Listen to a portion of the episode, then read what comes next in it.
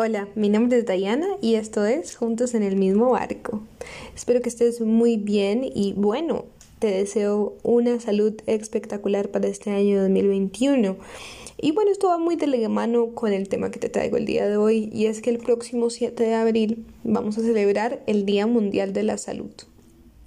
Y esta fecha fue escogida en conmemoración eh, de la fundación de la Organización Mundial de la Salud, y pues por eso todos los años celebramos y de esta forma creamos conciencia sobre las enfermedades mortales mundiales y crear hábitos sanos en las personas.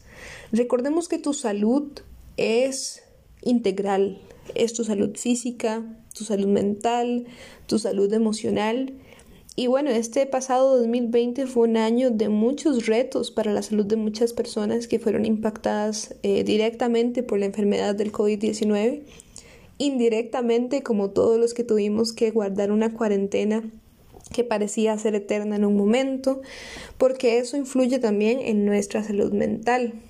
Y bueno, es que la cobertura sanitaria universal ha sido una de las campañas de la Organización Mundial de la Salud para fomentar que, bueno, los servicios de salud lleguen a todos los rincones del planeta y para que más personas puedan tener la, la atención sanitaria cuando lo necesiten. Y es por eso que es bastante importante. En nuestro país contamos con la Red Nacional de Hospitales Públicos, la Caja Costarricense del Seguro Social, EVAIS y bueno, muchísimas otras instituciones públicas que velan por nuestra salud. Y es por eso que nosotros debemos estar muy agradecidos de vivir en un país con un, con un seguro social y también aprender a qué podemos hacer para cuidar nuestra salud y nuestra salud integral. Y bueno, este pasado año 2020 celebramos el año de el personal de enfermería y partería. Lema, apoyemos al personal de enfermería y partería.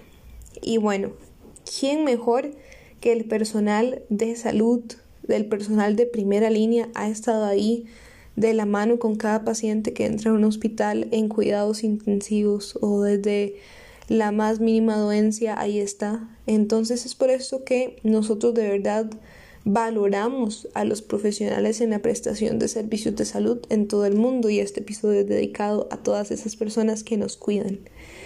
Y bueno, ¿cómo podemos nosotros ayudar a este personal? Quedándonos en casa en esta cuarentena ha sido una clave, ayudando a no saturar los sistemas de salud porque, bueno, hemos podido ver en, en muchas noticias, en muchos documentales alrededor del mundo, cómo el personal de enfermería y, en fin, todo el personal de salud ha estado en una constante lucha mental por no tener un colapso nervioso, al ver que llegaban muchísimos pacientes, que ya tal vez no habían camas disponibles, que ya ellos ni dormían porque tenían que seguir trabajando, muchos no veían a sus familias. En fin, han pasado una lucha muy grande el pasado año 2020 y lamentablemente continuamos la lucha este año. Pero bueno, nosotros podemos contribuir aquí en casa aguantándonos esta cuarentena protegiendo a las personas que tienen altos riesgos, por ejemplo, los adultos mayores, las personas con enfermedades crónicas. Y bueno, también hay una, hay una cuestión que nosotros tenemos que cuidar y es nuestra salud mental. Porque no le hemos dado mucha importancia a través de, de los años, se ha visto como un tabú, siento yo, ¿no?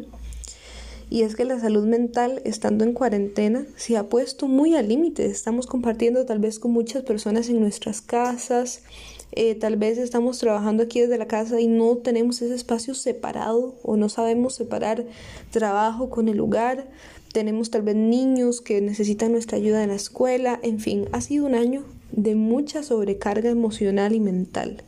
Y por eso te invito a que este año te propongas como una meta limpiarte a ti, cuidar de tu salud mental y tal vez haciendo cosas cotidianas que te gusten.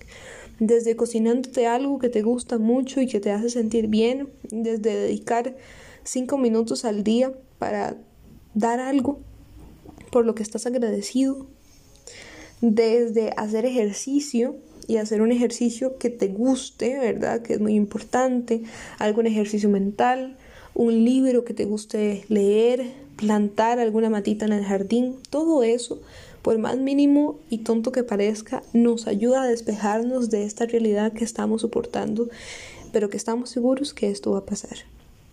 Y bueno, este es el mensaje que te quiero dar hoy, un mensaje de esperanza, un mensaje de gratitud para todas aquellas personas que nos han salvado la salud en estos años. Y bueno, para ti, te deseo que estés muy bien y que recuerda siempre que estamos juntos en el mismo barco. Chao.